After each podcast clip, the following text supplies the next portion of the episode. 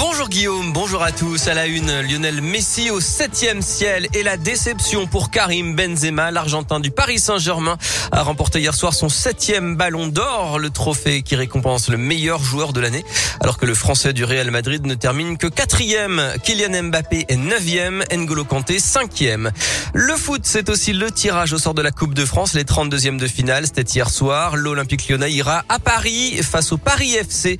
Il y aura un derby entre la Duchère et l'AS Saint-Etienne. Un Vénitieux Minguette face à Créteil, trois niveaux d'écart. Et puis le vainqueur du match au Lyonnais contre Bourgoin-Jailleux qui avait été reporté à cause de la neige recevra Bastia. Les 32e de finale se joueront les 18 et 19 décembre. Dans l'actualité, le secteur médico-social et social dans la rue aujourd'hui, journée de grève nationale à l'appel de la CFDT qui demande l'extension de la prime du Ségur de la santé de 183 euros à l'ensemble du secteur, notamment l'associatif dans le domaine du handicap et de la protection de l'enfance. Un rassemblement est prévu à 13h devant la préfecture à Lyon.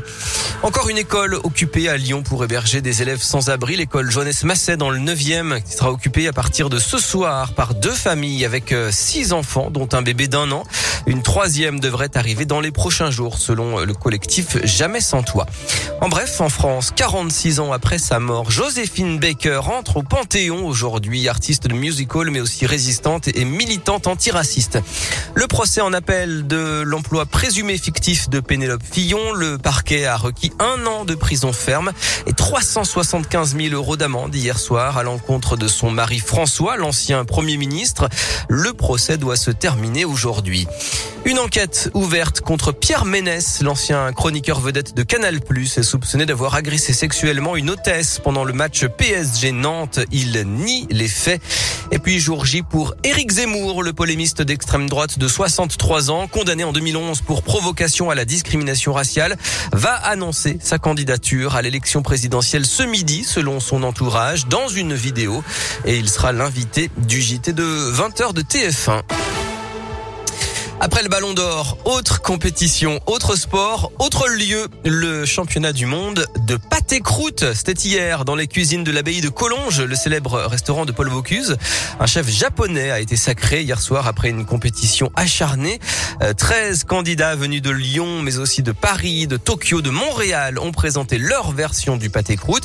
Direction donc ce matin les coulisses du prestigieux concours avec Léa Dupérin qui a pu rencontrer les deux candidats lyonnais et le président du jury le gagnant du Bocuse d'Or, David Tissot. Pâté croûte de canard pistaché, foie gras, gelée de canard, pâte à pâté. Je m'appelle Alexis Trollier, je travaille donc à la boucherie Trollier, au Hall de Lyon Paul Bocuse. Vous êtes 13 quand même, il va falloir réussir à se démarquer. Euh, comment on fait? Avec euh, l'imagination de notre recette, la créativité qu'on a pu apporter à ce pâté croûte, et puis après on croise les doigts pour que le goût soit au rendez-vous et que tout se passe bien. Donc là vous êtes euh, plutôt confiant, un peu de pression? Un peu de pression quand même, confiant, on verra à la fin. et eh ben, que le meilleur gagne. C'est gentil, que le meilleur gagne. Jérémy Crozer, je suis euh, chef propriétaire euh, de la charcuterie Crozer et Bello. C'est un honneur de représenter Lyon et justement ce patrimoine gastronomique qui est le pâté croûte à Lyon. Et justement, c'est quoi un bon pâté croûte David Tissot, président du jury? L'équilibre entre la matière grasse qui en est pas trop, les goûts et les saveurs euh, pas trop fortes, pas trop puissantes, quelque chose qui soit assez harmonieux. Celui qui va gagner, c'est celui dont on a envie de finir la tranche. Et c'est donc le chef japonais Koei Fukufa qui a remporté cette douzième édition avec un pâté croûte au canard de chaland et foie gras.